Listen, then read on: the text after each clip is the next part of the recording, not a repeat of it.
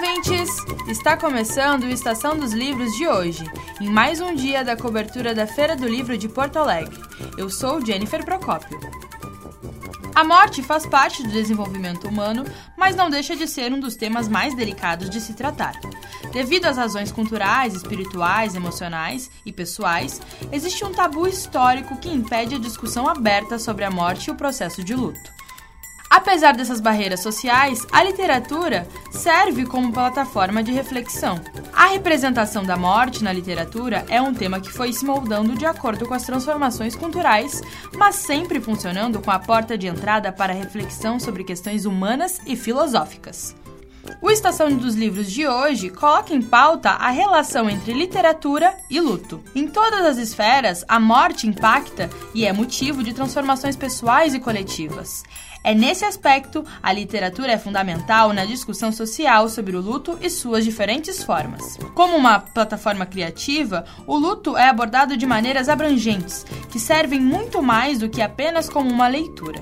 A literatura de luto é um espaço de envolvimento mental e espiritual, que explora através da morte, a dor, a perda e a vida. Esses aspectos fazem com que o gênero seja rico em variedade, mas sempre com um propósito em comum a reflexão. Conversamos com uns três escritores sobre diferentes abordagens sobre literatura de luto. Em um ambiente de perda, também é necessário lembrar que a vida, por mais difícil que seja, continua. A autora do livro Dias de se Fazer Silêncio, Camila Macari, aborda o ambiente de luto de uma maneira diferente, sobre a perspectiva de uma criança que tem que lidar com o desgaste familiar, o vazio de explicações e a difícil compreensão da situação pelo lado de quem fica e vê um ente querido deixar sua vida. Camila, primeiramente queria agradecer a tua presença. Eu que agradeço, muito obrigada por me receber aqui. É logo de início, até para construir a nossa conversa, na contracapa já tem a frase Rui é terminal. E essa abordagem é, é muito curiosa porque a gente normalmente se refere a pessoas em estado terminal, doença terminal, e isso indica até dentro do livro quais são as preocupações dos personagens ali. Uh, dentro dessa abordagem, quais foram as escolhas que te encaminharam para essa abordagem de própria forma. A abordagem do Rui é terminal? Exato. A perspectiva de uma criança, né? Uhum. Porque ela não tem ela não tem acesso ao que significa um paciente em estado terminal. Uhum.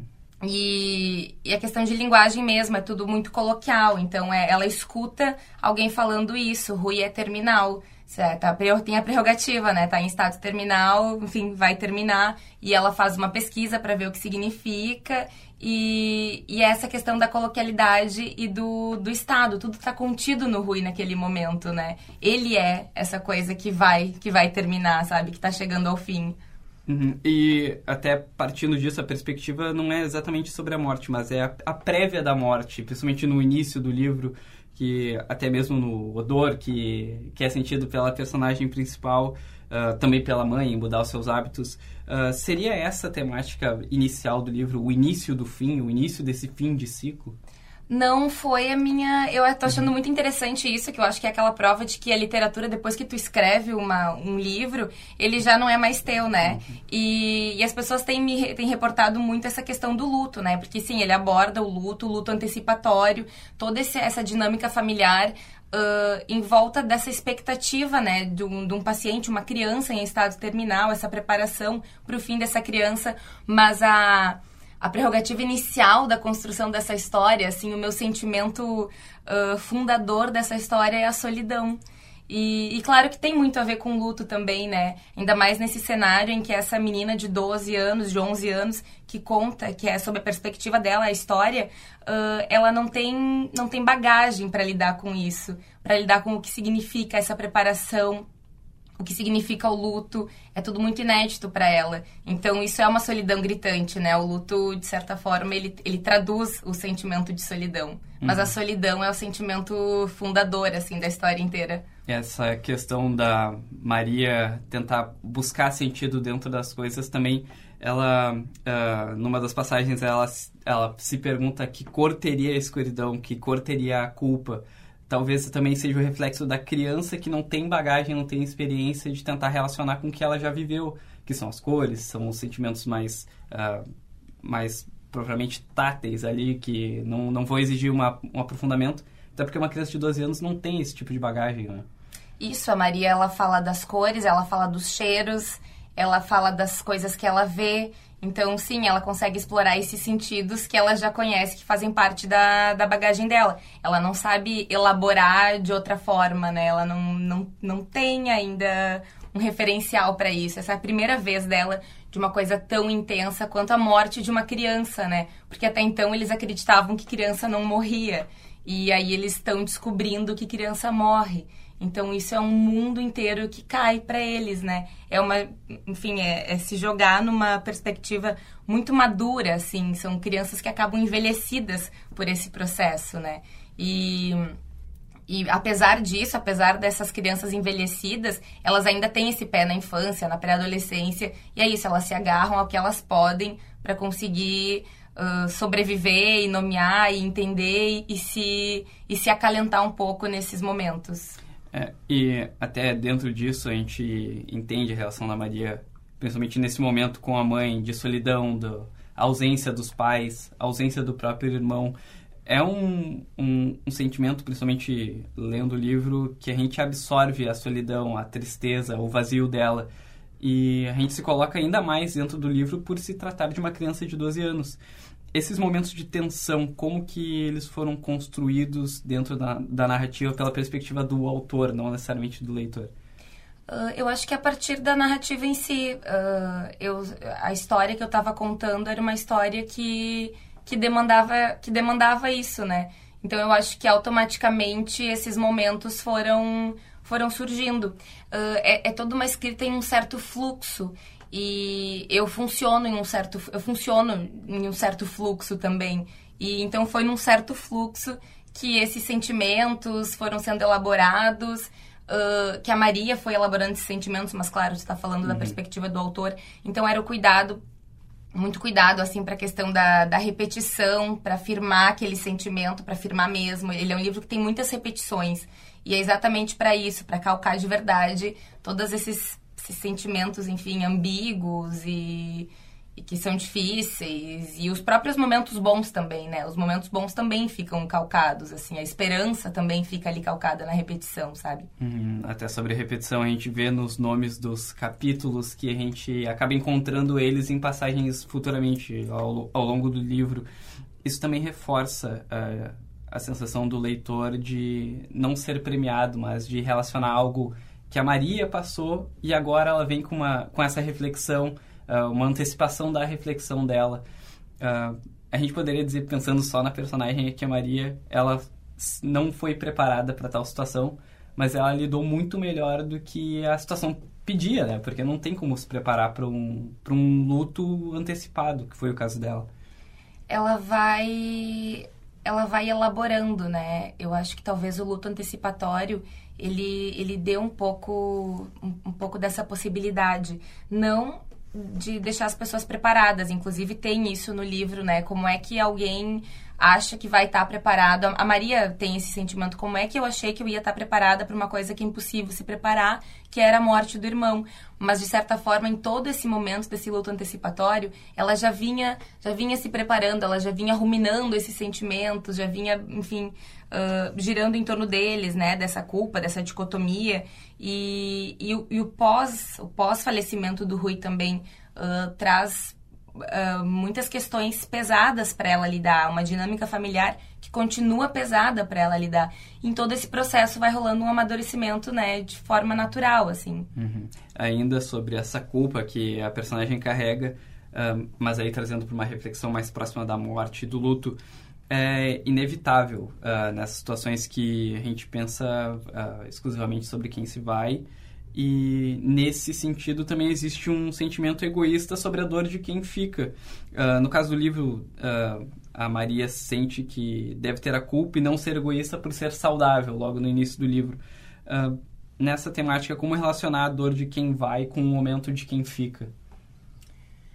Deixa eu ver como é que eu te respondo isso. Tem uma coisa. Eu, eu recebi uma mensagem esses tempos de uma médica oncologista que ela leu o livro, enfim, ela, ela me escreveu, e ela escreveu falando sobre o fato de que agora, cada vez mais, uh, estão se olhando para os outros membros da família para as outras nos, nos cuidados paliativos, né? Estão olhando para os outros membros, porque de certa forma na temática do luto a Maria não é a personagem principal. Ele tem uma criança morrendo, a gente olha para pai e mãe, né?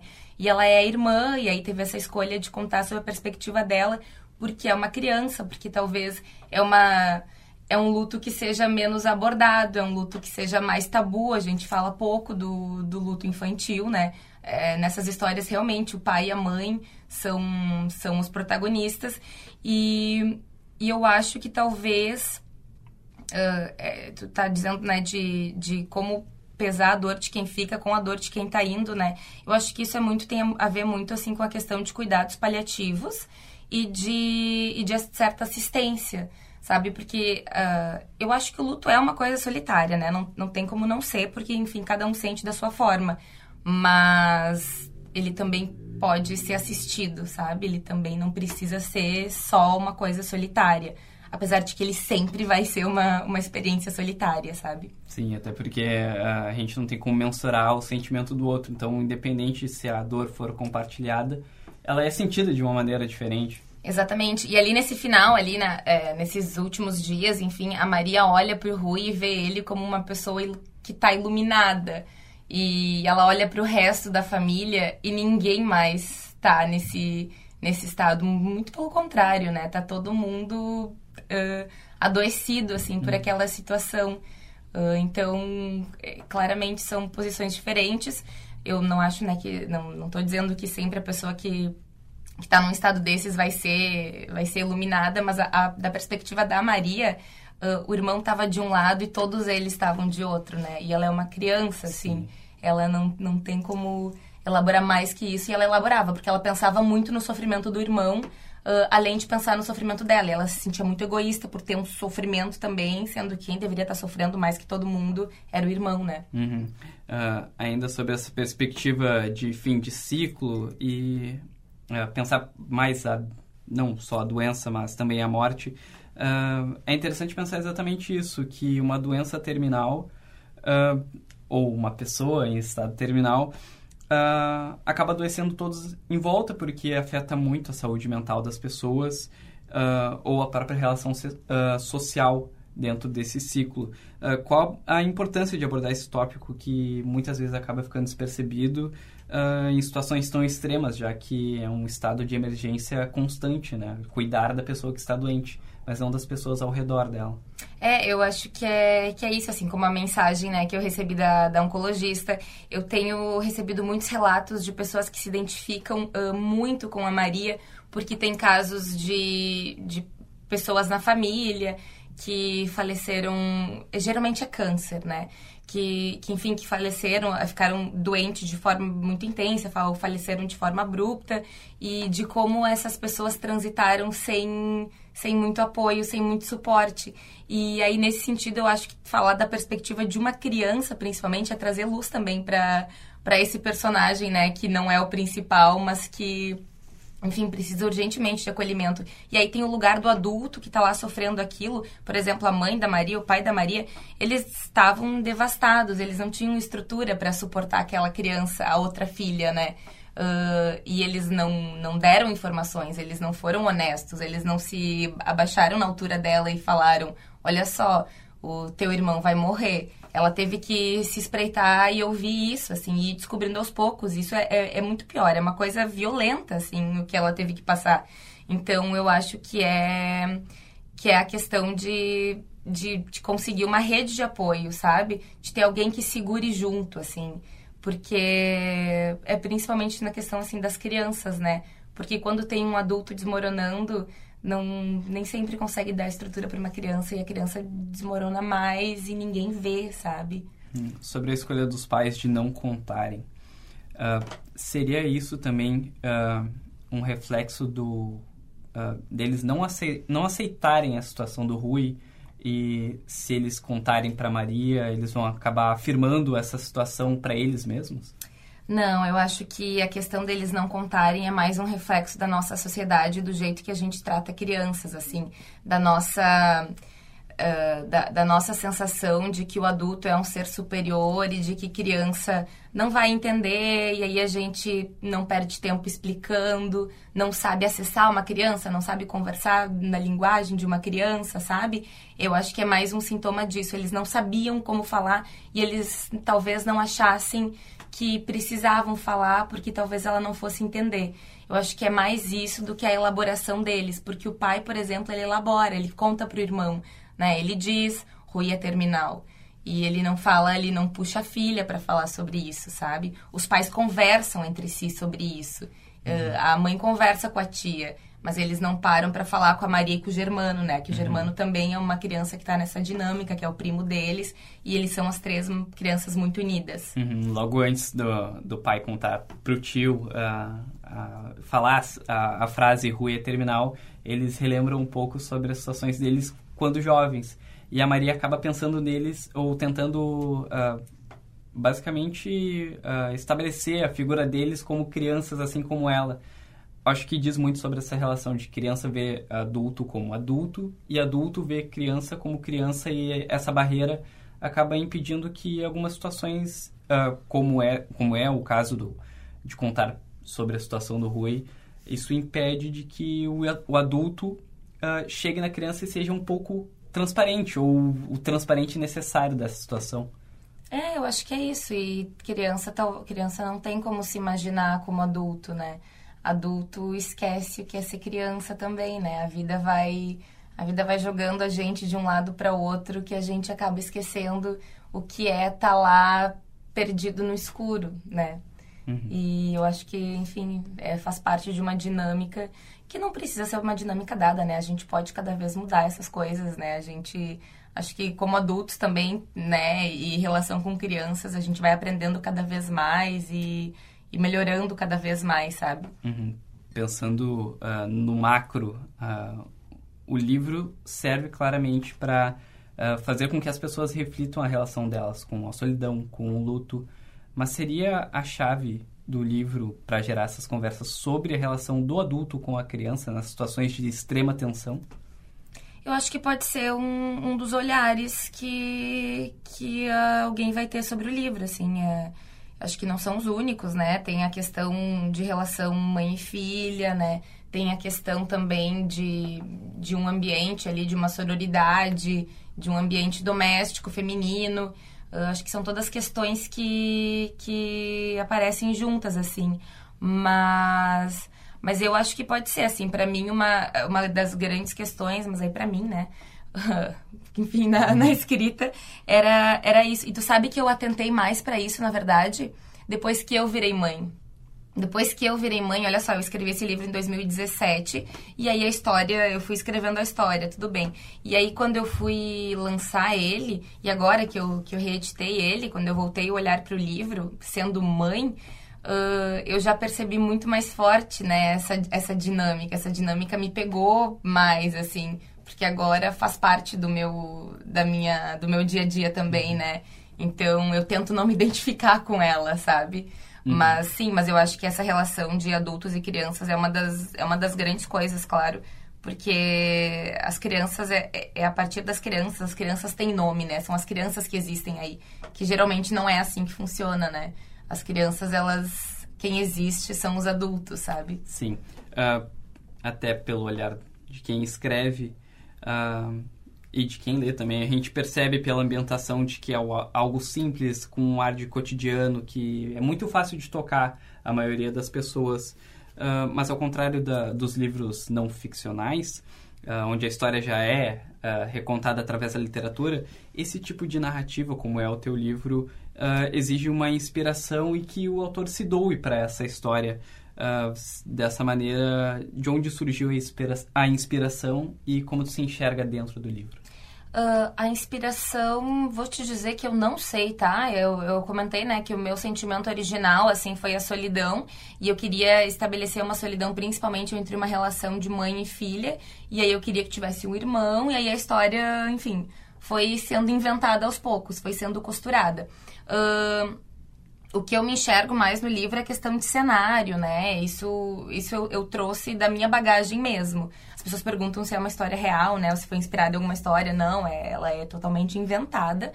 Uh, o que não quer dizer que não existam histórias assim por aí, né? E, e aí o, o que tem, enfim, meu mesmo é essa, essa questão da, da vida de interior, dessas paisagens interioranas, uh, a questão é essa questão mais, assim, é um poporri, uma, uma colcha de retalhos de todos os cenários que eu acessei quando criança. Essa, assim, é a, é a coisa que eu mais estou ali. E sim, exige uma, uma, baita, uma baita doação. Eu terminei de escrever esse livro, eu tava, eu tava destruída, assim. Uhum. Eu tava mentalmente abaladíssima, ele me pesou demais. Quando eu terminei, nossa, eu tava assim, a escritora clichê, sabe? Que, uhum. ah, de sofrimento. Mas eu tava muito, assim, eu não aguentava mais. Eu não aguentava mais a Maria, assim, porque eu tava. Fiquei muito tempo mergulhada nesse sofrimento dela, sabe? E. E isso, na verdade, também é uma outra coisa com relação ao luto, que parece que tem um tempo para ele passar e as pessoas, elas sentem que as pessoas, né, as pessoas de fora, elas uhum. querem dar um tempo para esse teu luto, é como se tu tivesse um, um prazo aceitável. Uhum. Uh, e de certa forma foi o que a Maria fez com a mãe também, sabe? É uma coisa que a gente faz.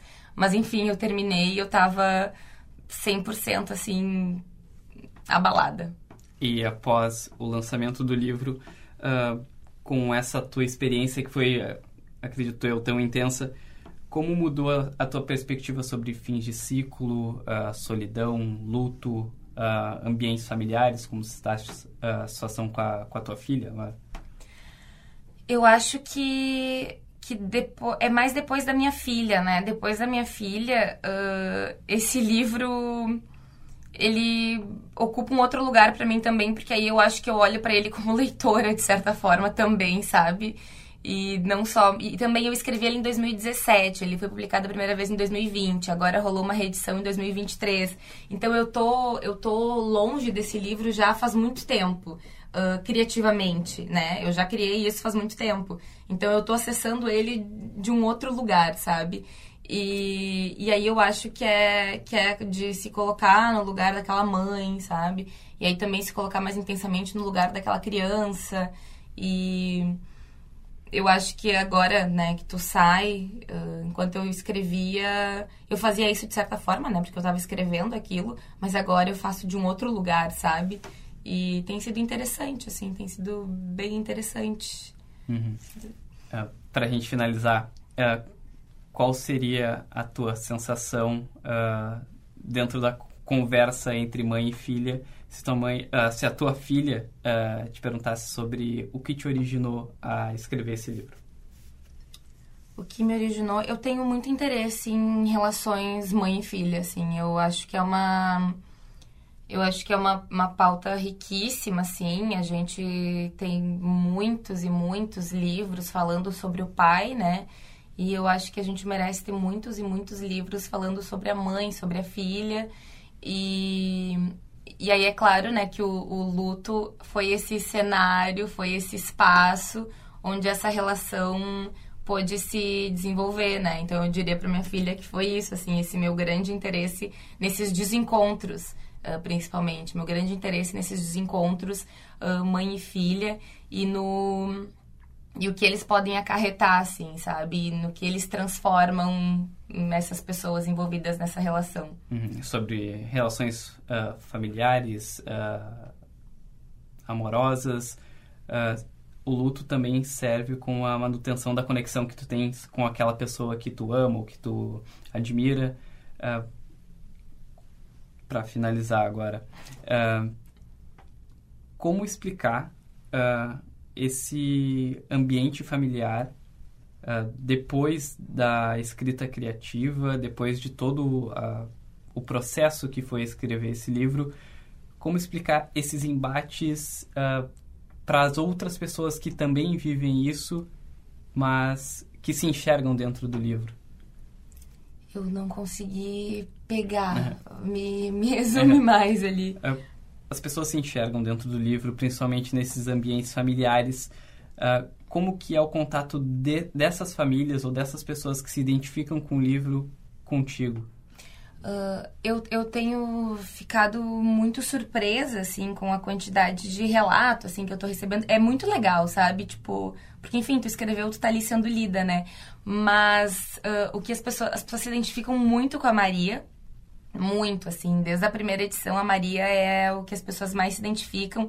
E eu acho que é porque ela fala desse lugar de infância, de uma infância desorientada, que, de certa forma sei lá, grande parte de nós vivemos, sabe? Uhum. E aí as pessoas se identificam muito com isso, e eu acho que nem com, só com a própria infância, assim, mas com quem elas são agora, com a, essa possibilidade de viver essa dicotomia de sentimentos, que aqui está aplicada ao luto, aqui está aplicada à relação com a mãe, mas que na nossa vida, né, pode ser aplicado, enfim, em qualquer situação.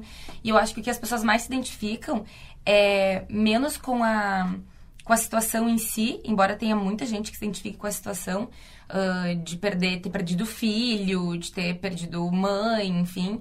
E, mas é menos com a situação em si e, e mais com, com o sentimento, sabe? Mais com aquele zumbido constante de tantos sentimentos conflitantes, assim. Uhum. Acho que é isso. Uh, queria agradecer novamente a tua presença.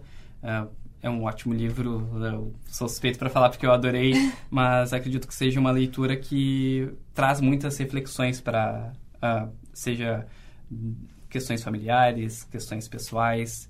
Então, uh, queria te agradecer novamente e com certeza recomendarei para várias pessoas. Ai, que maravilha, imagina, eu que agradeço estar aqui e fico muito feliz que tu tenha curtido uhum. o livro dessa forma. muito obrigado. Eu que agradeço.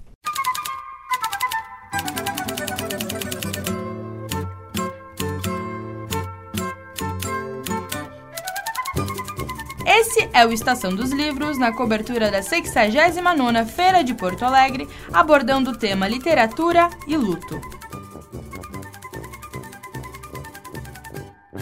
Se a morte é sentida por todos, em qualquer momento das nossas vidas, como explicar essa parte da vida para uma criança? Um dos grandes dilemas sobre a educação infantil é como abordar esse tópico. Com isso em mente, o escritor Lucas Ralph deu a vida ao livro A Morte, as Estrelas e um Violão, que discute o impacto da morte na sociedade de uma maneira leve e humanizada, pensando em públicos de todas as idades. Bom, Lucas, primeiramente, uh, queria dizer que o, que o livro é ótimo, uh, é uma leitura muito simples, de uma maneira que a gente consegue aproveitar do começo ao fim, sem que tenha uma pausa muito grande ou uma queda muito grande na atenção. Queria primeiro entender como que se iniciou o processo da escrita desse, desse livro. Uh, primeiro, muito obrigado pelo elogio uh, ao livro. Eu fico feliz de escutar uhum. esse tipo de coisa que, que ele prende a atenção, até porque a gente está falando de literatura infantil, né? Uh, então, no, eu, em 2018 eu entrei no, no curso de, de tecnólogo de escrita criativa da, da PUC. E nesse curso, o TCC é parcialmente uma obra literária escrita pelo aluno, né? Então, todo mundo que entra lá e sabe disso já começa a pensar o que, que, que vai querer escrever quando se formar. E eu uh, decidi que ia escrever literatura infantil depois de fazer a cadeira de literatura infantil, que foi bem tocante, assim, para mim. E uh, daí, mais ou menos um ano antes de começar a, de entregar o TCC, eu acordei, acordei com o meu cachorrinho, ele tava pedindo para subir na cama. E ele nunca tinha pedido para subir na cama na história, assim, tipo, ele sempre subia sozinho. E aí esse pedido dele foi uma coisa que me levou, né, a pensar nessa questão, tipo assim, ah, quantos anos ele tem? Eu não, não, nem sabia quantos anos ele tinha. Daí eu notei que ele estava bem mais grisalho do que ele já foi. Aí entrei um pouco nesse teto de ficar chateado, porque notei que o cachorro estava velho e que, né, consequentemente ele está mais próximo da morte, assim. E aí eu pensei em escrever um livro sobre um, uh, uma pessoa que tem um animalzinho que morre e tal.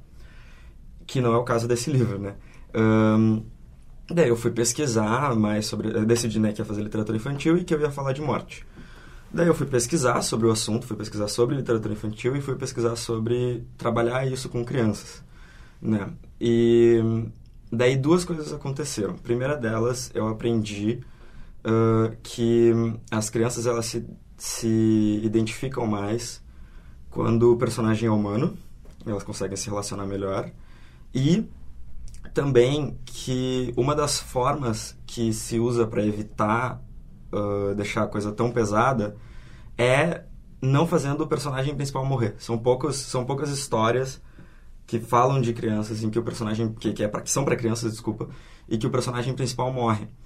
E eu tava, o meu objetivo com isso, também foi outra coisa que eu aprendi pesquisando, é que quando a gente vai tratar desse assunto com crianças, ele tem que, ele tem que ser tratado uh, de forma direta, sem eufemismos, sem tangenciar, sem inventar metáfora, sabe? Então eu queria escrever o livro mais direto e, e claro que eu conseguisse. Então mudei a história do livro para ser um, um, livro onde o personagem principal morre.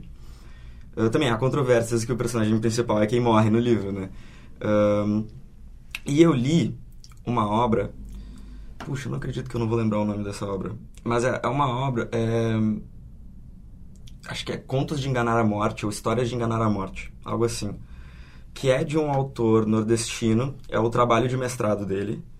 E hum, ele juntou várias histórias uh, orais que são contadas no Brasil e que falam de morte e escreveu, transcreveu elas, né? E tipo Irmãos Green, assim. E fez um livro só de, de contos orais brasileiros que trabalham a morte, assim. E eu achei aquilo incrível, aquele, esse livro é muito bom, recomendo. Ele tem umas xilogravuras e tal, é muito legal. E hum, eu notei nesse livro que assim, a gente tem aqui no Brasil um personagem que é muito característico do Brasil, que é o malandro. Né? Um, assim, tipo, dá, chuta, em um, chuta uma moita, cai dessa, né? Nas histórias, assim. E hum, eu notei que em nenhum, mesmo sendo contos orais brasileiros, em nenhum desses contos a morte era o malandro. Uh, a, tipo, tinham contos em que tinha esse personagem, mais de um inclusive, mas é geralmente sobre o malandro tentando enganar a morte, e conseguindo ou não. Mas nunca a morte, assim, tipo, a morte é sempre aquele personagem sério, aquele personagem uh, que é estrito com o seu trabalho, que nunca né, se permite deixar levar, se permite enganar, nunca tem mais um segundo para ninguém, assim, sabe? E... Então, daí eu juntei assim as duas coisas, né? Tipo, eu, eu decidi que eu ia fazer, eu queria fazer uma coisa brasi bem brasileira também. Eu decidi que eu ia fazer um um livro em que a morte fosse malandra e o personagem principal morreria. Né? Aí daí surgiu a ideia inicial do livro, assim, e aí foram alguns meses desenvolvendo a narrativa, eu fui pensando como resolver alguns problemas, né? Tipo, ok, a morte é malandra, como que eu vou mostrar que a morte é malandra, né? Daí essa questão dela chegar e querer já uh, arranjar um lugar para dormir na casa dele, né? Se aproveitar do medo que ele tem de morrer, uh, né? bagunçar a casa dele, chamar os amigos e tal. E, e que, qual seria o impacto disso, né? E aí dessa essa questão de tipo as pessoas pararem de morrer e ele entendendo qual que é a, a, importância da morte, assim. Então, foi mais ou menos daí que surgiu a narrativa. Uhum. E é muito interessante porque falar sobre morte é falar sobre fim de ciclo, né? E do ciclo como, como um todo. Uh, dentro do processo criativo, como é construir uma história que fala sobre algo tão real de uma maneira tão lúdica como é a literatura infantil? Uh, ótima pergunta isso tem a ver, inclusive faz parte do, da parte teórica do meu TCC, assim, sabe? Tipo, não é fácil.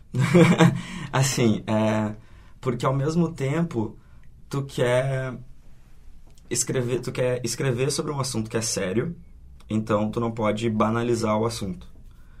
Tu quer escrever esse assunto sério para criança, né? Tô falando de literatura infantil aqui, tu quer escrever esse assunto sério para crianças que já são pessoas que têm uma dificuldade para entender esse assunto, é, por questão cognitiva mesmo, assim. Um, e, por fim, tu quer escrever uma história, tu quer fazer arte, né? Tu não quer escrever um manual. Um, e juntar essas três coisas, assim, é, esses elementos, é uma linha bem tênue, sabe? Um, mas eu acho que essa é a questão, assim, de quando tu vai escrevendo, tu...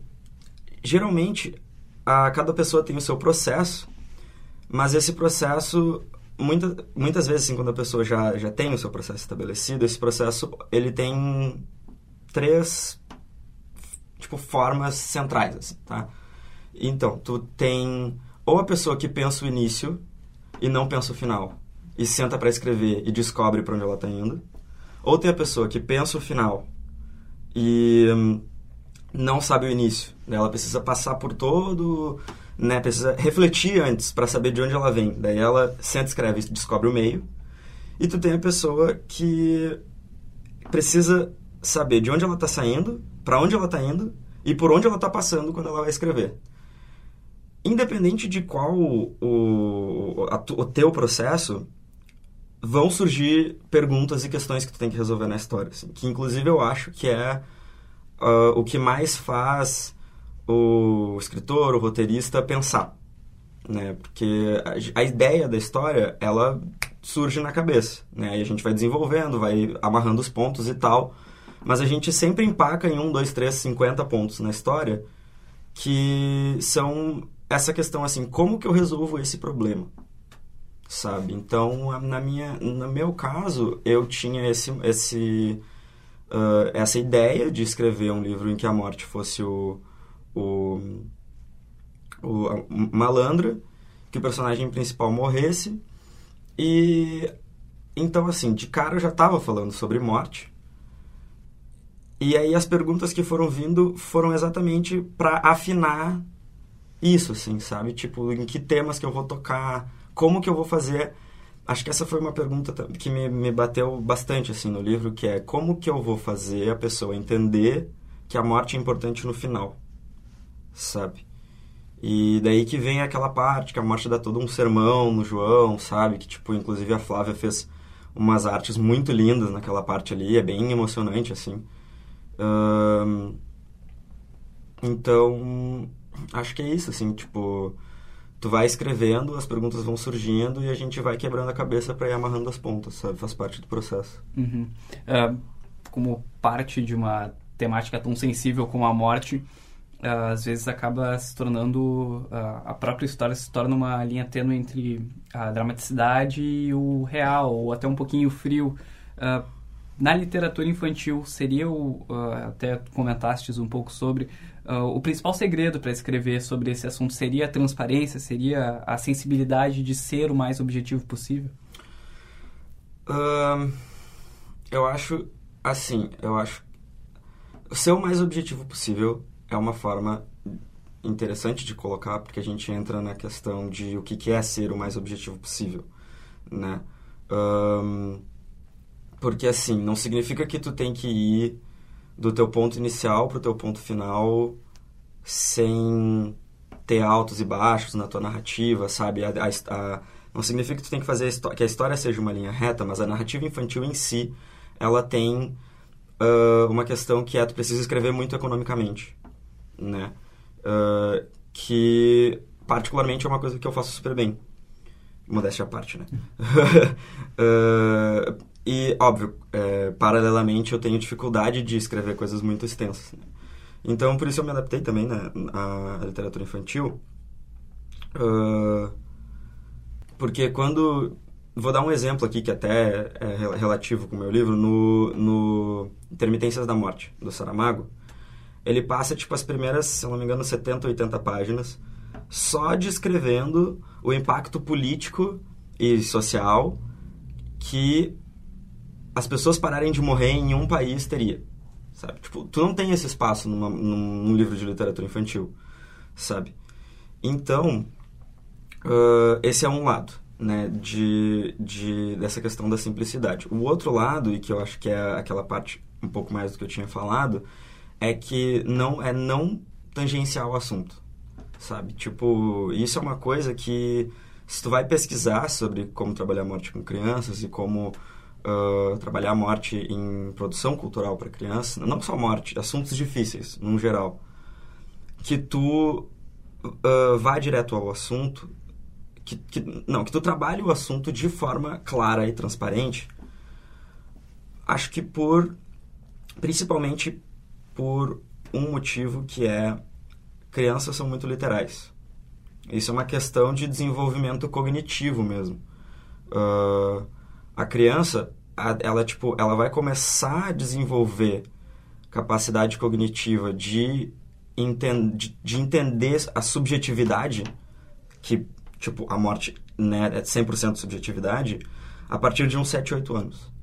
Uh, isso tem a ver lá com os estágios de desenvolvimento do Piaget e tal. Antes disso, a criança ela é muito literal e daí histórias que talvez tu até já tenha escutado de uma criança que se confundiu, tipo assim, ai, o, o avô foi dormir, né? Disseram, ai, o avô, né, o avô morreu. Daí disseram para a criança que o avô foi dormir.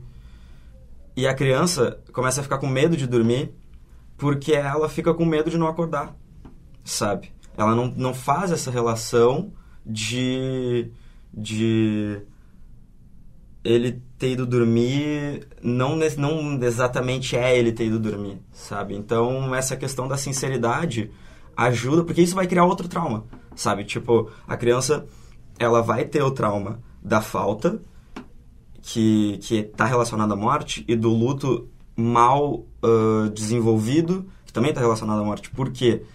É, né, como que a criança vai desenvolver o luto se ela não tem a menor noção do assunto? Para isso que a gente trabalha com ela. Um, e mas ela também vai ter um trauma de abandono, por exemplo. Sabe? Tipo, porque ou tipo, sei lá, o teu a, a tia virou estrelinha. Então, tipo, se ela virou estrelinha, por que, que ela não não volta para conversar comigo, sabe? Tipo, tem muita criança que desenvolve uma questão de abandono por causa disso, sabe? Então, acho que principalmente por esse motivo, assim, por esses dois motivos que a gente tem que trabalhar transparentemente e economicamente, assim. Uhum. Uh, sobre o livro em si, sobre, principalmente o personagem da morte, uh, essas características humanas elas agregam muito na, na, na, percepção que a gente tem sobre o assunto de uma forma mais uh, comum, uh, humana propriamente. Uh, como que é escrever sobre algo que na sociedade a gente debate muito pouco e em muitos lugares a gente evita, que é a morte, né? principalmente desse lado humano, de aceitação do, do fim de ciclo. Sim, outra ótima pergunta. É exatamente isso, assim. É que a gente tem uma relação muito paradoxal com a morte, hoje em dia. Que é, ao mesmo tempo que a gente, como tu falou, é, tenta fugir da, tanto da morte quanto do assunto morte. A gente não gosta de falar sobre morte, falar sobre fim. Uh, a gente também tem uma relação de banalização com a morte. Tipo, esse, o tanto de, de filme, de série que a gente vê que tem gente morrendo, que tem gente uh, sofrendo acidente, esse tipo de coisa. Uh, e essa relação, ela é. Hum, assim, a princípio ela não é muito saudável, né? Porque a gente desaprende a lidar com esse assunto que é muito importante de se saber lidar, porque ele é impossível de fugir, sabe? É, não só para não só para ti, para as pessoas que estão em volta, sabe? As pessoas da tua volta vão morrer e tu vai, tipo, é importante que tu tenha isso processado na tua cabeça, que tu saiba lidar com isso, senão tu vai ficar mal, muito mal, vai ficar muito traumatizado, isso vai afetar a tua vida de forma muito significativa, sabe? Então, nesse caso das características da morte, é realmente sobre se aproximar disso, sabe, né? Porque ah, quando a gente antropoformiza uma coisa, ah, a gente já se aproxima dessa coisa né? Se tu pegar uh, um animal e transforma, bota características humanas nele, a gente se aproxima daquele personagem que é um animal humano. Então, com a morte é a mesma coisa, assim. Uh, que, de novo, né, o, meu livro tem uma, uma referência clara das intermitências da morte do Saramago. Uh, não sei se tu já, já leu esse livro. Já é tipo... Pô, aquele personagem, o personagem morte no livro dele é muito humano. E a gente super empatiza com ela e com os sentimentos humanos dela, sabe? E a, essa foi exatamente a minha intenção com o meu livro, assim, sabe? Foi. Tipo, é acabou sendo uma coisa que veio paralelamente ao fato da morte ser um malandro, ela tinha que ser um, um, um humano, mas uh, foi exatamente é exatamente para esse efeito de aproximar a pessoa porque a gente precisa se aproximar desse assunto exatamente pelo que eu comentei antes sabe? Tipo se a gente não falar desse assunto e, e, e isso tipo nós adultos a gente meio que já está perdido. Perdido não né? Mas tipo assim a gente para nós se a gente não trabalhou esse, assunto é mais difícil de trabalhar agora sabe é, a gente desenvolve uma relação muito. A gente desenvolve uma saúde mental muito mais concreta se a gente aprender sobre esse tipo de coisa quando a gente é criança, sabe? Tipo, menos abalável, assim. E então, se a gente já se desenvolveu, já é adulto e não trabalhou esse assunto, agora é mais difícil de trabalhar. Então, acho que daí, assim, essa importância da gente se aproximar da morte, porque a gente tem uma relação uh, de inadaptação com esse assunto. Uhum. Tipo, a gente não consegue lidar com ele muito bem. Até em cima dessa tua última resposta, às vezes a gente acaba uh, delimitando a literatura infantil como algo ingênuo, algo bobo. Só que é nessa fase da vida que vários uh, assuntos importantes que vão se desenvolver ao longo da vida devem ser abordados. Então, qual, qual a importância da reconexão da criança com esses problemas reais através da literatura? Tá. É saúde mental. É um desenvolvimento saudável e é proteger a criança, sabe? Tipo, a gente tem muitos estudos que dizem que, por exemplo, se tu educar uma criança sexualmente, ela está muito menos vulnerável a ser assediada por um adulto. Porque ela sabe o que, que é o limite, ela sabe o que, que é errado uh, e ela consegue se defender. Tu dá dando ferramentas para ela lidar com uma situação potencialmente perigosa. Isso não serve só para desenvolvimento sexual, serve para qualquer tanto por isso o título da coleção Narrativas Sensíveis e outras histórias serve para todos esses assuntos que a gente adulto se sente estranho de conversar com criança. Então é sexo, é gênero, é morte, é separação, tristeza, uh, abandono, um, doença, um, todas essas coisas que a gente se sente estranho de conversar com as crianças, todas essas coisas, elas são coisas que, se a gente parar para ver, peso de trabalhar isso, o estigma, melhor dizendo, de trabalhar isso, ele está todo no adulto. Ele não está na, na, criança. Porque o estigma ele é uma construção social e a criança até então ela não teve o tempo para criar esse estigma sabe? Então quem vai acabar criando somos nós. E até tem, é, assim, conversando sobre isso com pessoas que têm filhos e filhas e, e muitas vezes tem essas histórias engraçadas, assim, de tipo, a criança veio, perguntou sobre morte ou perguntou sobre sexo, e daí o, o, o adulto é, dá aquela travada, né? Ah, meu Deus, ele fez a pergunta das abelhas.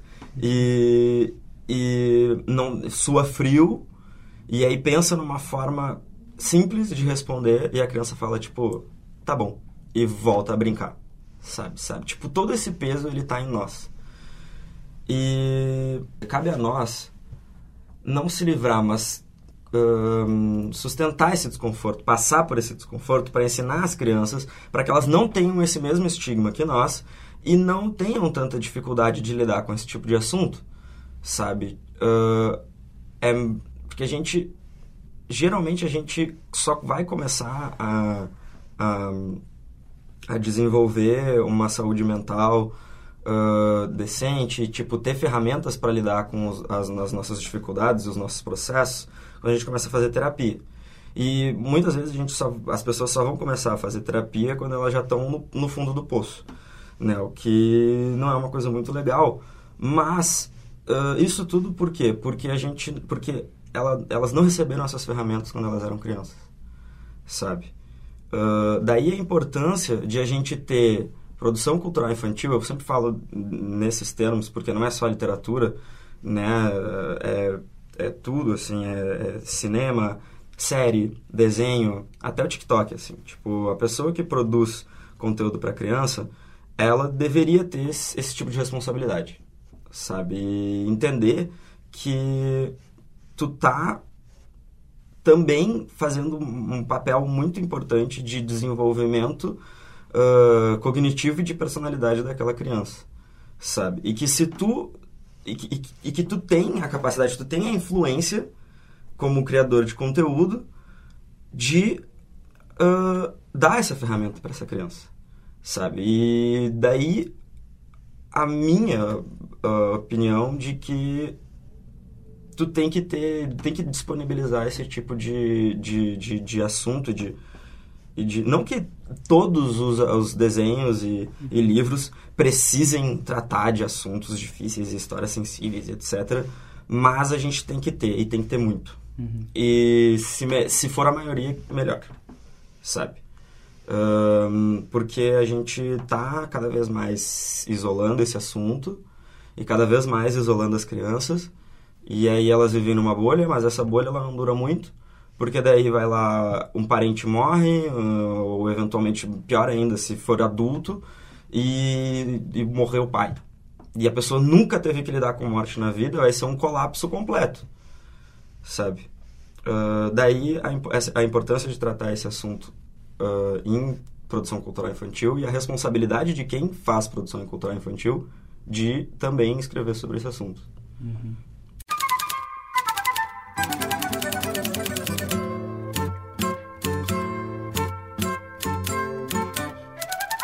O Estação dos Livros agora aponta as atenções para o luto no cotidiano. Diferentes formas de luto trazem diferentes impactos, o que amplia a discussão sobre a percepção da perda. O Estação dos Livros recebeu a escritora e psicanalista Rosane Pereira para falar sobre as diferentes perdas, as fases do luto e o processo de aceitação em um momento tão difícil. Seja bem-vinda, Rosane. Obrigada. Bom, Rosane, eu acho que quando a gente pensa muito sobre literatura, mas também quando a gente pensa sobre a questão do luto, né? O luto é uma coisa que quase todo mundo meio que tem um elo sobre, né? Todo mundo já viveu algum luto em algum determinado momento, a gente sabe que esse é o momento da vida que vai chegar. Agora, com a literatura, às vezes nem todo mundo tem uma conexão e um elo com a literatura, né? Como que uhum. começou o teu elo com a literatura? Olha, meu elo com a literatura vem de longa data, né? Uh, desde menina, sempre fui muito apaixonada pela literatura e enfim, é, muito cedo eu me comprometi com ela e eu vou te dizer que não foi, né, não foram estudos de psicologia que eu até fiz, nem, nem estudos de psicopatologia, que eu fiz muito, em estudos avançados até na França. O que me levou para a psicanálise foi a literatura. Olha né? que interessante. Então, eu sabia que eu queria ser escritora um dia, mas uh, o mais urgente para mim, a literatura me impôs que eu me tornasse psicanalista. É interessante a gente pensar, porque às vezes a gente fala que ah, a literatura alimenta a alma, mas a mente também, né? A mente também, mas não é só por isso, que a literatura, o Freud dizia isso com muita justeza, Lacan também reiterou isso com muita ênfase. Uh, a literatura, os escritores, né, são os mestres dos psicanalistas. Né? Nós não temos melhores mestres na vida, né? não, não há nenhum tratado uh, científico, psicopatológico que nos ensine mais sobre a alma humana, mais sobre a condição humana do que a literatura. Né? Por que, que será que se deve esse, esse motivo assim? É, exatamente porque a literatura lida com a condição humana, né? É, com o desamparo humano, com, com a condição humana como assim, enquanto experiência humana, né? E na nossa experiência humana tem muita coisa que é irrepresentável, é invivível, é insuportável. Né? A nossa situação de, de desamparo, desde o nosso. Nós, nós já nascemos desamparados, né? nós vivemos desamparados, a fragilidade é, é constitutiva assim, da nossa humanidade. E, tem, e a gente sempre se depara né? Com o Dante, né, na Divina Comédia, tinha uma pedra no meio do caminho, né? Um, no meio do caminho da minha vida. E o nosso, desculpe, o nosso Drummond, né? Tinha uma pedra no meio do caminho, né? Mas no meio do caminho da vida da gente, sempre nós nos deparamos com algum, com algum ente, né? Que já não vive mais, com alguma perda, com alguém que já vem nos falar do que, do que não mais existe, né? Com alguma seja pela lembrança, seja por uma experiência de rememoração muito real, e seja pelo próprio vivido mesmo, pela própria vivência, né? Ah, Conceição Evaristo, que fala em escrevivência, né? Na verdade, a escrevivência é escrever, escrever é escrever a dor, é escrever a perda, é escrever, em última análise, o luto, né? Sim. Nós escrevemos para nos virar com a dor e com o luto, né? E esse momento que a gente chama de luto, essa palavra luto, assim, por que a gente deu um nome a esse processo? Ele é um processo tão grande, ele é um processo tão arduoso pra gente que a gente chegou a dar um nome para ele. É, o vem de, vem de dor, né? De doer, de, né? de, vem do latim, né? o, o, o duelo, né? No, deio no francês, que é o luto, né? Vem da ideia da dor da, de uma perda, né? De uma dor muito intensa, né? provocada por uma perda. É uma travessia né? que o ser humano tem a fazer de dor para elaborar uma perda. Essa é ideia de luto até dos antigos, né? De ficar numa, numa postura de recolhimento e de, e, e de reflexão, enfim, suportando a tristeza, suportando o vazio, né? se deparando com, com uma, alguma ausência, mas isso supõe um tempo, né? um tempo necessário para que uma ferida, uma, né? essa dor produza a perda de cicatriz ou que possa dar lugar a uma outra invenção, né? porque o luto ele é uma travessia para ser feita. E essa travessia tem fases, né? Tem fases, sim, e todas elas. Na verdade, a gente sempre falava, por exemplo, em psicanálise se fala de luto patológico. Luto patológico, que é o luto patológico, o que chamamos de melancolia, vamos dizer assim, né? aquela depressão, o extremo da depressividade, a apatia, a prostração absoluta em que em que o sujeito pode ficar, né? mas uh,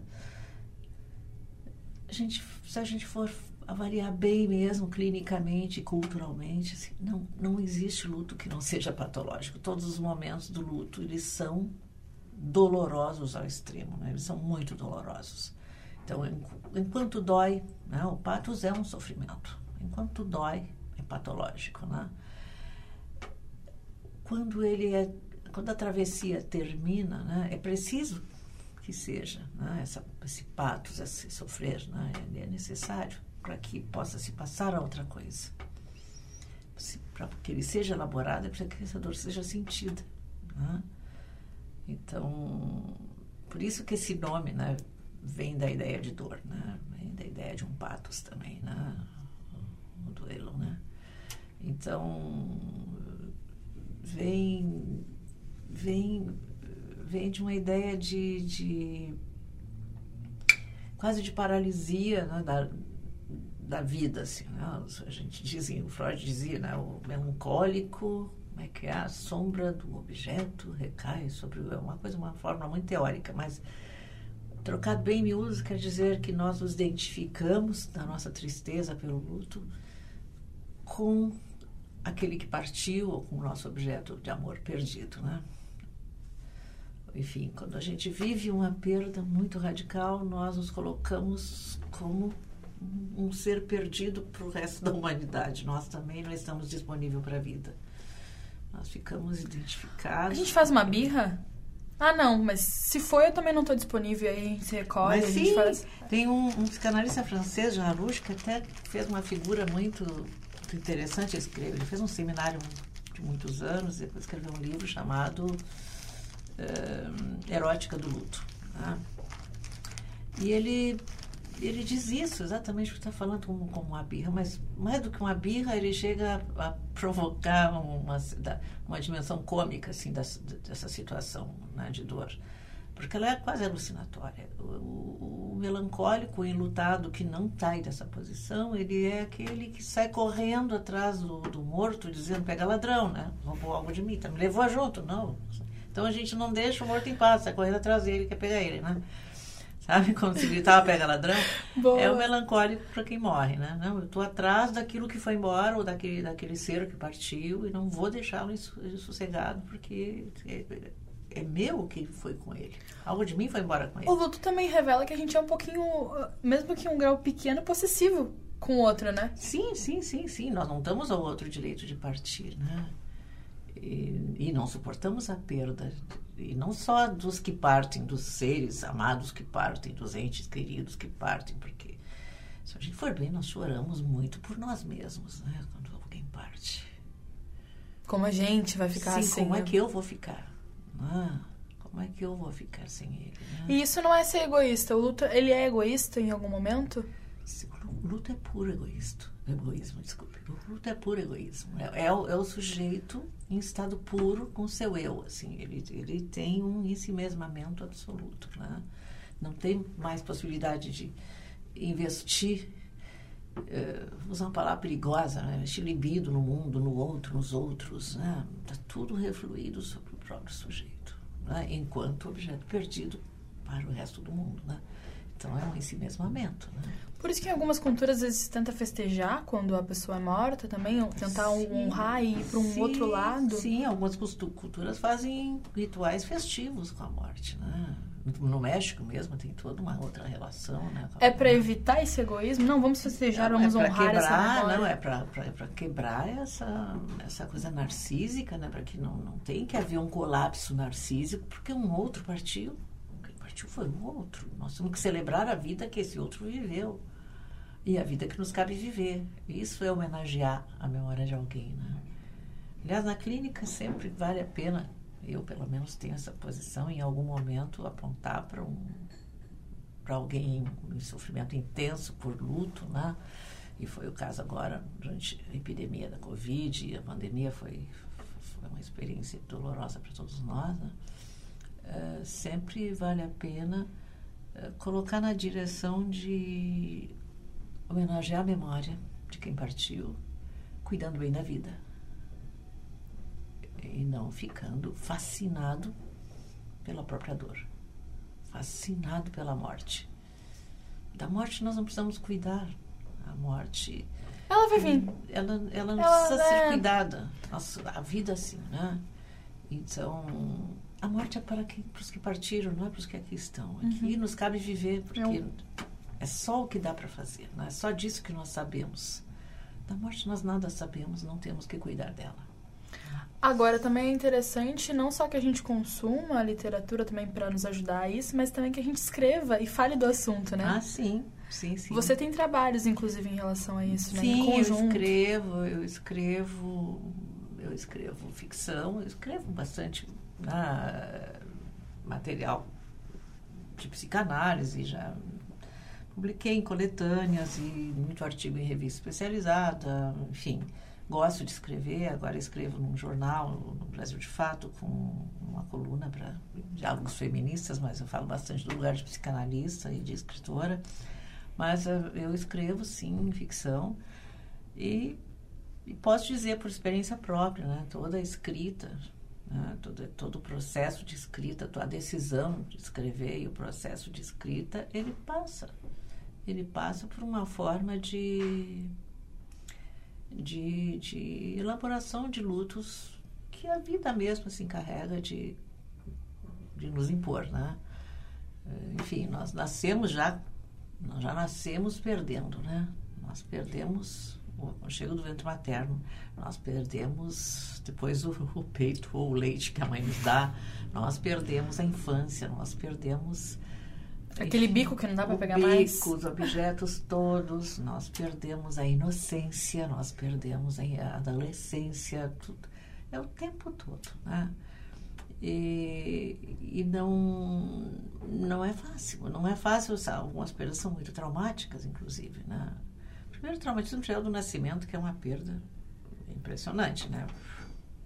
Aí, chegar aqui, bom, somos, nós somos acolhidos por, pelos que já estão aqui e que nos cuidam, enfim, que são funções que vão estabelecendo vínculos de afeto e tudo. Nós perdemos também. Nós nos separamos radicalmente desses primeiros outros, né, que nos acolhem. Então, sempre a dimensão da perda está presente. Depois nós perdemos pelo real mesmo da morte, né? Porque antes, quando se perde a mãe, quando se perde o pai, por exemplo, né? na verdade, em vários momentos da vida, esse pai e essa mãe já foram perdidos, né? simbolicamente.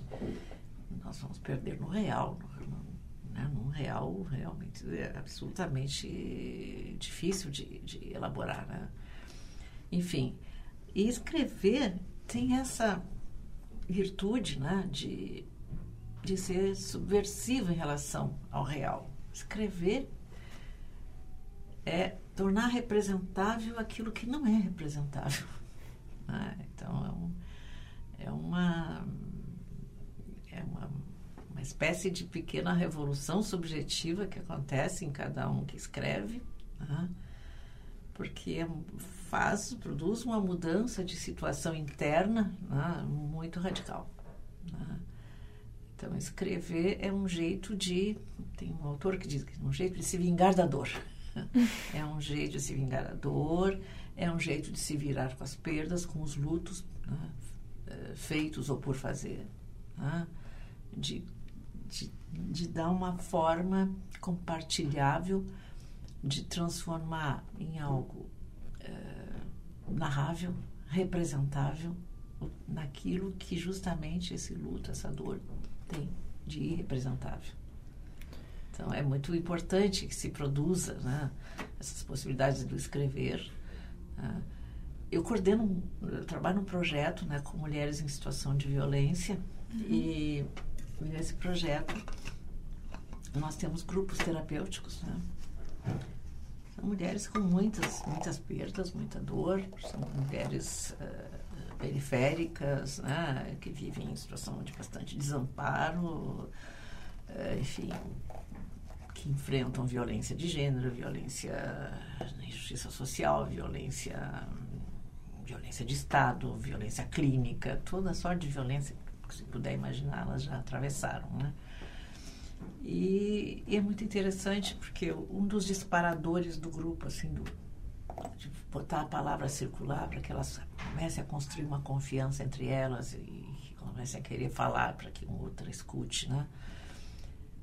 Uh, a gente, nós levamos literatura, né? Geralmente algum poema, algum trecho de de prosa mesmo, que elas queiram escolher, deixamos para que elas escolham, para que a gente leia e a partir daquela leitura se produza alguma discussão, alguma, alguma identificação, vamos dizer, com aquilo que foi lido. E, e, o que, acontece é que a partir disso elas começaram também a querer escrever a experiência que elas viviam em grupo. Então agora nós temos uma cronista por mês do grupo. Uau! Ah, todo mês uma se encarrega de escrever a crônica das reuniões do grupo. Né? E, e, elas concorrem, elas têm muito apreço por aqueles cadernos de escrita. E agora, final do ano, estamos programando um super sarau de leituras. Está todo mundo com seus escritos guardados, ninguém leu ainda em grupo. Vamos ler no final do ano, todo mundo junto. Então, assim, é um, é um, e isso produziu uma diferença radical, assim, na, na qualidade, primeiro, dos vínculos delas, né? E discursiva mesmo, assim. Elas, elas falam de um outro lugar. Elas saíram do lugar da prostração e da, da impotência melancólica, do não, não há mais nada a fazer. Né? Já me aconteceu tudo que tinha que acontecer e eu não tenho horizonte, olho, né? não vejo mais. Não, agora elas voltaram a sonhar suas vidas. Isso é uma coisa muito impressionante. Mas ser Isso abandonado... é um efeito da literatura. Isso é efeito da literatura. Mas o, o, ser abandonado pelo Estado também é passar por um luto, né? Sim. É aquele que deveria Sim, estar presente na tua vida. porque nós somos todos filhos do texto, tá? Ah, se nós não temos uma certidão de nascimento, nós somos quem, né? É o primeiro texto das nossas vidas, né? O primeiro escrito de nós, né? Isso supõe né, toda uma estrutura né, de conjunto de leis, de, de, de, de, como, é que as, como é que as comunidades, a comunidade humana se organiza para viver junto, né? a partir de uma certa organização. Né? E quando um Estado é abandonista, quando ele é cruel, quando ele é perverso, quando ele realmente, às vezes até sádico, sadicamente perverso, ele produz um luto intransponível, assim, às vezes muito impossível de, de atravessar, porque ele, ele coloca o desamparo como única possibilidade. Ele, ele, coloca o desamparo como um destino, ah, como se fosse um destino. Outro dia eu ouvia, por acaso, na rádio da universidade, na hora do Brasil ali, porque como eu deixo o meu consultório, o rádio sempre ligado nessa estação, eu acabo ouvindo, hoje em dia eu ouço a voz do Brasil. Geralmente eu botava alguma outra coisa nesse horário, agora eu ouço. E eu estava ocupada lá, arrumando algumas coisas, esperando o último paciente chegar e, e me deparei com uma discussão de parlamentares. Não sei dizer o nome nem de que partido eram. Só uhum. sei que tinha um que propunha, por exemplo, que o Estado era um projeto de lei que estava sendo discutido, creio que era no Senado.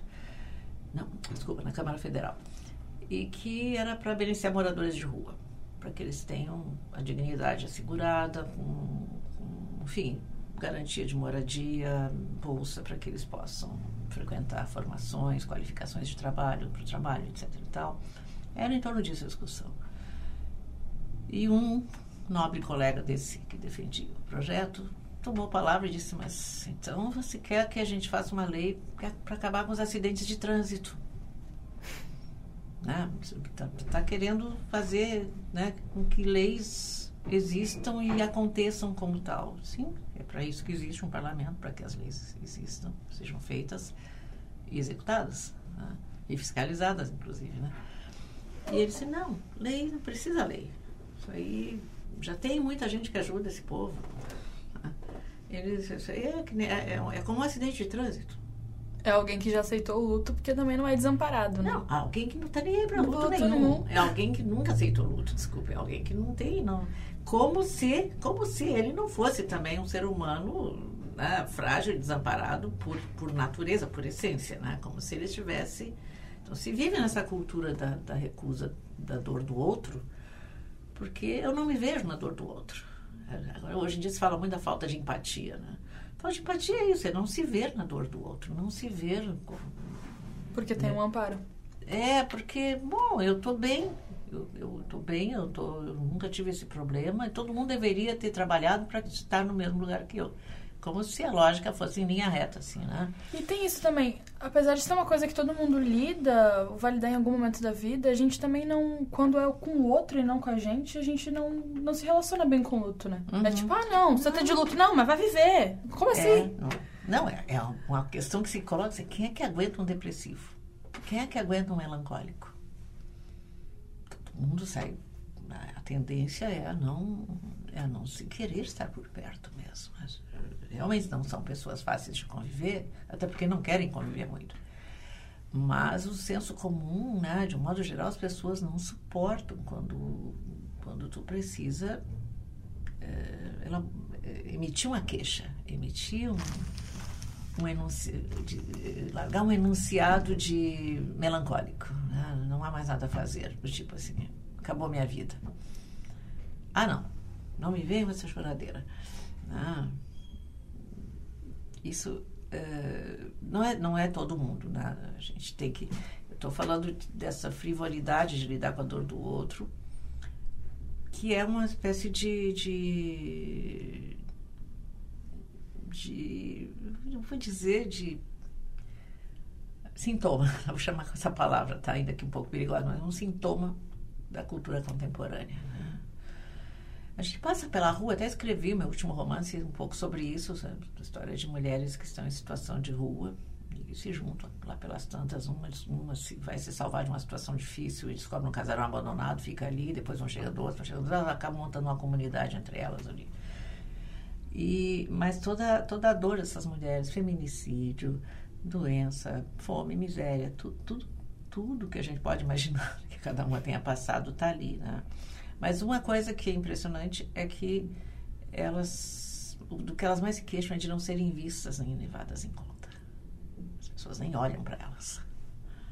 Ah, e essa é uma tendência. Nós andamos na rua e nós não olhamos para os lados quando, quando a gente vê alguém deitado na rua. É crack, é droga, é bebida. Eu lembro que, há não muito tempo atrás, tinha um senhor, eu estava saindo do meu consultório, na época atendia no Bonfim, tinha um senhor deitado assim no chão, na, na Vasco, embaixo do viaduto. E eu me abaixei assim para ver primeiro se ele estava respirando, se estava tudo bem com ele. Eu vi que ele respirava pouco, mas respirava. Até cheguei a pensar num como alcoólico, mas enfim, era uma pessoa ali em estado comatoso, tirada no chão. E eu chamei o, a emergência, né? E o rapaz disse, olha, se é, se é alcoolismo, a gente não vai. Se ele estiver bêbado, sabe? Tem certeza que não está bêbado? Eu não tenho certeza. Não importa. É alguém que está caído no chão aqui. Precisa ser levado para algum lugar e atendido. Né? Daí um, um rapaz que parou ali para também me ajudar, pegou o telefone e ameaçou o mundo de leis. o cara era procurador de justiça. Ameaçou um monte de leis para a pessoa que atendia. E aí eles foram lá, nós ficamos ali até chegar. Mas o, o, de modo geral é isso. Não vou, não vou atender nem drogado, nem, nem alcoolista, né? e, nem, e nem prostituta que brigou. Né? Outro dia eu moro numa região sensível, de vez em quando tá confusões, né? Tem, tem pontos de travesti na rua do lado. E elas se queixam disso. Quando elas precisam de ajuda, às vezes. Ninguém vai. Ninguém vai. Né? E bom, não importa o que, que acontece com o outro. Se ele precisa de socorro, eh, tem que ver o que, que temos disponível para socorrer o outro. Né? Porque, bom, podia ser eu, podia ser tu, podia ser tua filha, podia ser teu irmão, podia ser não importa quem. Entende? É aquela pessoa ali que é um de nós, que faz parte da nossa comunidade humana. Né? Não estou nem pensando na linguagem católica, que não me interessa, né? de o semelhante, né? o meu, meu próximo. Né? Mas sim, o meu outro, né? o meu, é semelhante, sim, no sentido de que é aquele no qual eu me enxergo. É aquele né, que faz parte da mesma comunidade que eu, né? que vive no mundo das palavras como eu, que tem as necessidades como eu que precisa do mesmo que eu para existir. Né? Então, essa dor né, de outras existências, todo mundo evita ter contato, ter intimidade com ela. Né? Porque é angustiante. É angustiante porque eu sempre tendo a pensar que esse evitamento, né, esse evitamento de, de reconhecer a nossa condição humana mesmo né, e, e levar em conta a dor do outro, é um, é um jeito de lidar com a angústia, jeito de suportar a angústia da, da nossa mortalidade. Né? O, o Paul Valéry, aquele escritor francês, né, quando, começou, quando começou a Primeira Guerra, em 1914, ele disse: é, nós, agora nós já sabemos que somos mortais, né? Os homens estão se matando. Né? Nós somos mortais. Brincava com esse delírio de mortalidade que já, nossa modernidade já tinha inaugurado isso, né?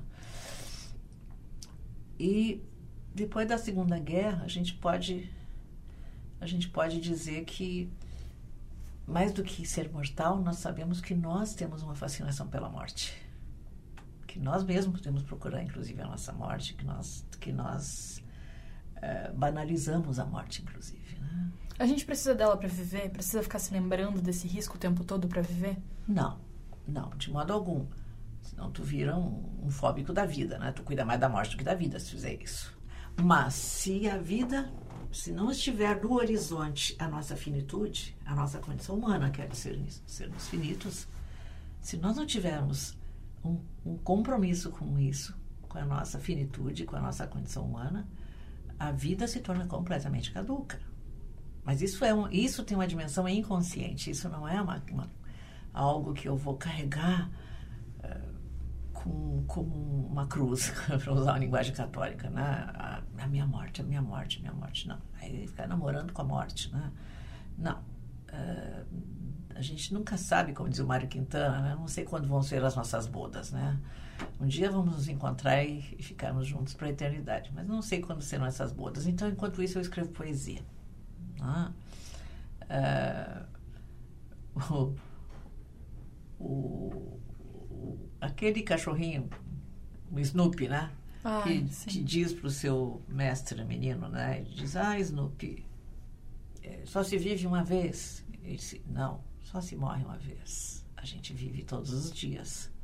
Então, é, não há que trocar né, o, o viver todos os dias pelo morrer uma vez. Não há que misturar isso, entende? Mas a tendência é muito grande de ou ficar na morbidez, né, no estado de morbidez, gozando desse estado de morbidez também, de que eu, bah, eu estou, eu estou, né, tudo, tudo que me acontece me ultrapassa, eu estou morrendo de, de desespero, por isso, por aquilo, essa paixão pelo mórbido, né, que a gente cultiva tanto na nossa cultura, que é, na verdade, uma intolerância à frustração.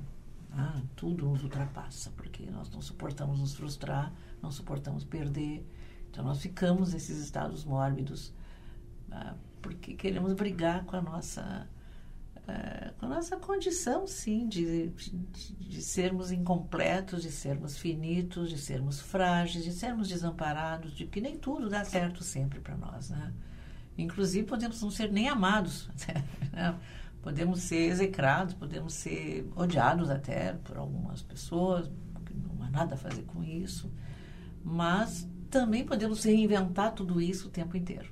Né? Podemos reinventar a vida o tempo inteiro. Porque a vida, se tu não reinventá-la. E porque agora a gente já descobriu, ela acontece todos os dias. Acontece todo dia. E a morte também. É? Então, por exemplo, a, a, né, a, esses lutos por fazer, né? Nós, quando acontece uma catástrofe, né? O que, que, que tu mais vê nas mídias? Luto. Somos todos. Fulano, né? somos, somos, todos, todos tal região. Somos todos. Nesses momentos, isso é salutar, claro que sim, mas não pode ser só uma retórica, né? Somos todos. Mas geralmente o pessoal que enuncia isso é quem está engajado, né? Somos todos, né? Não somos todos agora recentemente, né?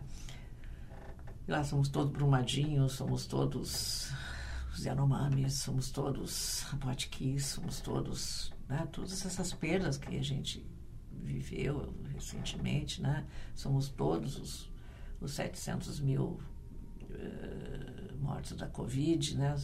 Enfim, nós estamos implicados nessa, nessa perda. Tem uma perda que dizer, nós, de uma população, Porque né? nós perdemos, nós perdemos, nós temos lutos para fazer disso. É preciso fazer o luto para a gente poder seguir em frente na vida, né? Para podermos reinventar a vida, como eu disse no início, se a gente não, não faz uma elaboração dessa perda, nós não reinventamos a vida. Então, a questão é, primeiro, para reconhecer né? Que, o que, que, que me faz sofrer hoje? Do que, que eu estou me queixando? Né? Uh, qual é a minha implicação né? nisso que eu, que eu coloco como queixa? Eu estou com dor porque eu. Claro, perder um ente querido é muito doloroso, é muito, muito sofrido. Mas, uh, sim, precisa elaborar, precisa dar outro direito de partir. Né? Mas precisa fazer esse luto, precisa se deixar sofrer aquela tristeza, saber que é necessária para poder ir além dela, para poder retomar e, e, deixar esse outro como uma memória, poder fazer algo, poder fazer algo com essa dor. E aí entra o faz, que, fazer o quê? Que always, fazer, fazer algo com essa dor. Né? Que, que seja digno de quem partiu. Né? Por exemplo, poder escrever ou poder, poder reinventar algum tipo de trabalho, reinventar a própria existência, reinventar a relação com os outros. Ah, as coisas mais simples que se possa imaginar precisam de reinvenção. Né? Não é preciso ah, escrever uma obra literária, pintar um quadro. Não. É reinventar a, a, existência mesmo, as formas de existir. Né? E o modo de estar junto com os outros no mundo. Isso é uma homenagem, é, é um jeito de, de cuidar da memória dos que partiram, é um jeito de tomar a palavra por eles, é um jeito de fazer o que eles não mais podem fazer. Né? E Rosane, quando a gente se nega a viver isso, quando a gente nega o luto, quando a gente não vive esse processo, pode aí ter sintomas ou, enfim, uh, situações desastrosas para quem evita isso, né? Ah, sim. Catastróficas tanto do ponto de vista individual, claro que sim, né? é um estado melancólico, é um estado de, de morbidez pura, alguns casos vão ao extremo, assim, né? É, nós temos inclusive suicídio na reta, enfim, né? como a reta final, como o ponto final de alguns estados melancólicos graves, né? Mas também do, do, ponto de vista cultural, coletivo, social, do laço social mesmo, né? uma sociedade que não elabora os seus acontecimentos uh, trágicos, as suas catástrofes, que não uma, uma, comunidade humana que não que não reconhece a, a sua implicação nas perdas, né? que recusa, como é como não não aconteceu nada ainda tem gente que acha que não aconteceu nenhuma morte do Covid, que tudo foi uma ficção que nos, que nos colocaram na, na imprensa, né? E que o próprio vírus foi uma invenção, né? Que, discursiva, que foi uma falácia, né? Isso é um jeito da gente, né, dessas pessoas, não, não se implicarem, não terem nada a ver com isso. Né? Sim, é um perigo muito grande aí, um risco, um risco de que, bom, se eu não tenho nada a ver com toda essa catástrofe, também a vida do outro me é indiferente.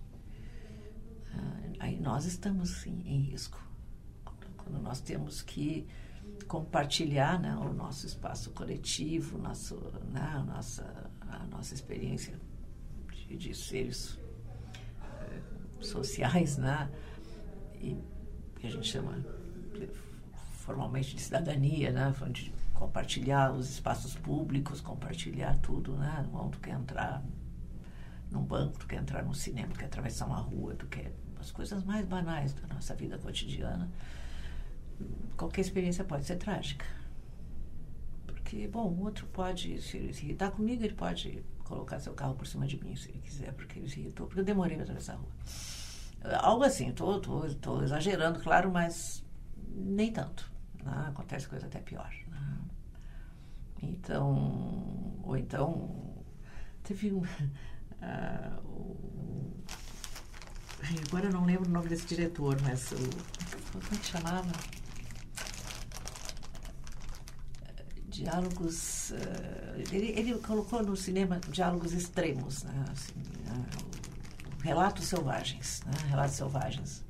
Agora me escapa o nome desse grande diretor que eu adoro.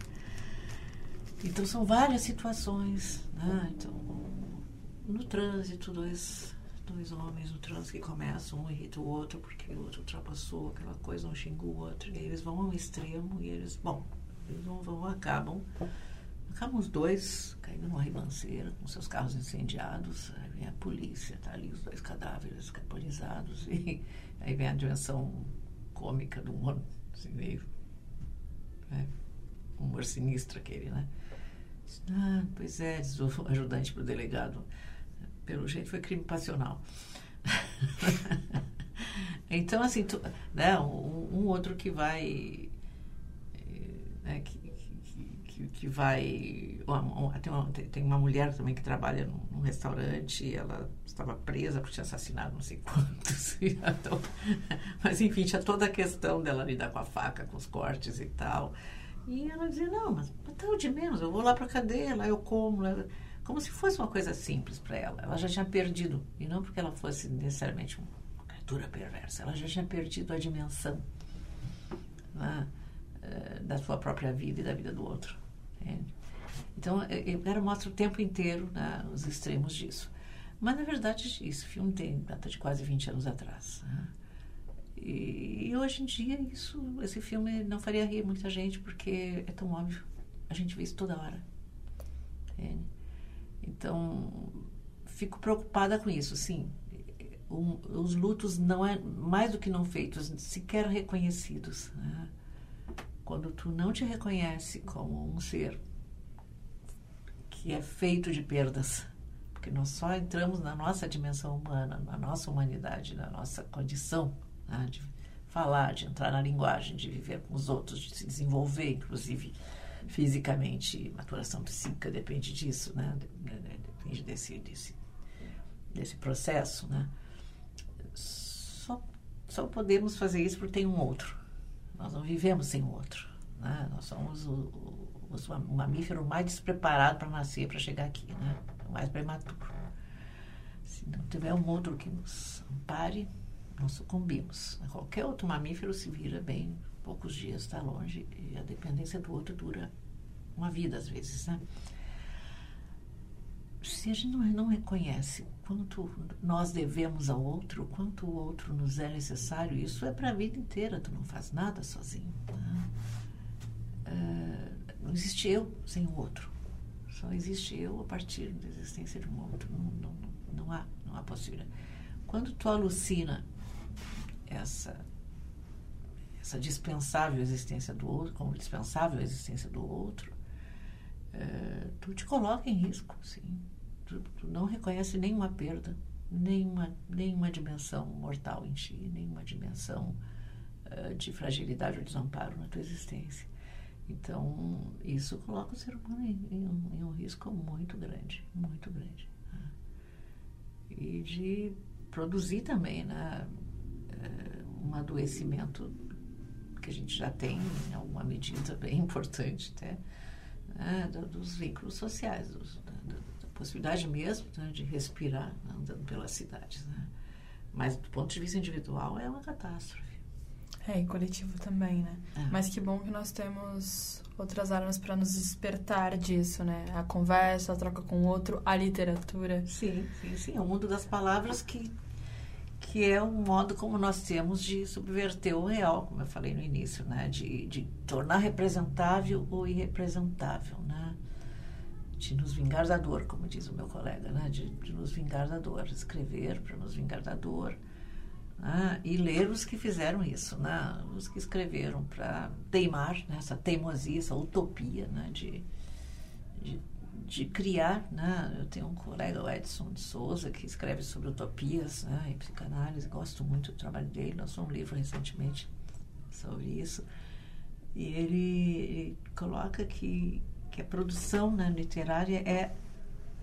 Como é que eu vou explicar? É um é como que se criasse litorais, né? Se criassem algumas margens, algumas bordas, alguns né? um chão para pisar, né? quando nós estamos sem, né? Quando a quando a perda e a dor, né? Nos faz uh, ficar sem bússola, sem e, e, sem e sem chão, né? E, e a escrita, né? a, a ficção, a literatura tem essa essa virtude de nos dar né, um, um, litoral que ele chama de lutoral, inclusive ele faz uma, um neologismo né, com lutoral. Né? Boa. É, porque é um, é um modo de, de, de quem escreve produzir para si e de, de quem frui, né? o fruidor, o leitor, ele também se compromete. É uma literatura que não tem só a função de entretenimento, ela é uma função transformadora. A literatura também tem a função de angustiar, inclusive, né?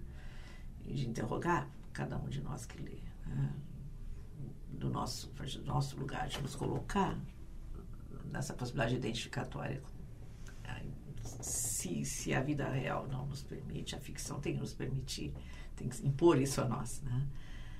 Isso é, é a experiência estética, ela vai produzindo isso sem nenhum tipo de constrangimento, sem nenhum tipo de, de torção, de, de imposição autoritária, não fato de desejo, abrir um livro, eu leio um livro que me, que me convoca, eu não leio nada que não me convoque. Né? Então, uma vez com uh, contato com, com esse texto, eu estou me comprometendo com ele também. Né?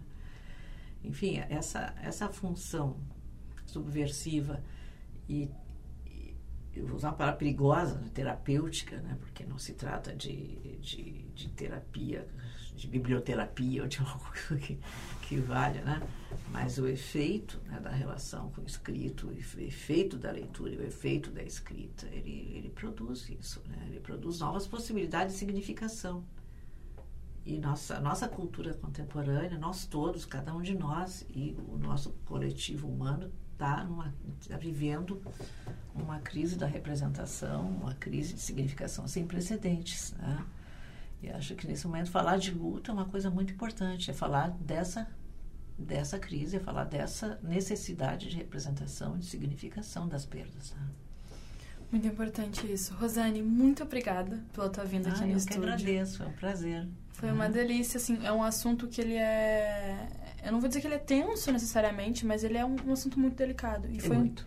Um, uhum. E foi um prazer lidar com esse assunto junto contigo. Ah, que bom. Eu que agradeço. Ah, muito obrigada aos ouvintes também, tá?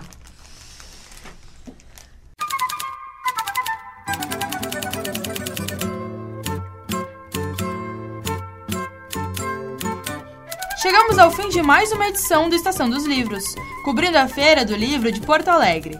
Toda a programação da Feira do Livro pode ser conferida diretamente no site feiradolivro.poa.com.br. Para acompanhar mais a nossa cobertura, acesse o site urgs.br barra Estação dos Livros e também nos siga nas redes sociais, arroba Rádio Urgs no Instagram. Esta edição contou com Débora Rodrigues na produção e na coordenação geral. Na edição, Gabriel Dias. Na apresentação, Jennifer Procópio. Na técnica, Jefferson Gomes e Vladimir Fontoura. Até uma próxima e uma boa leitura!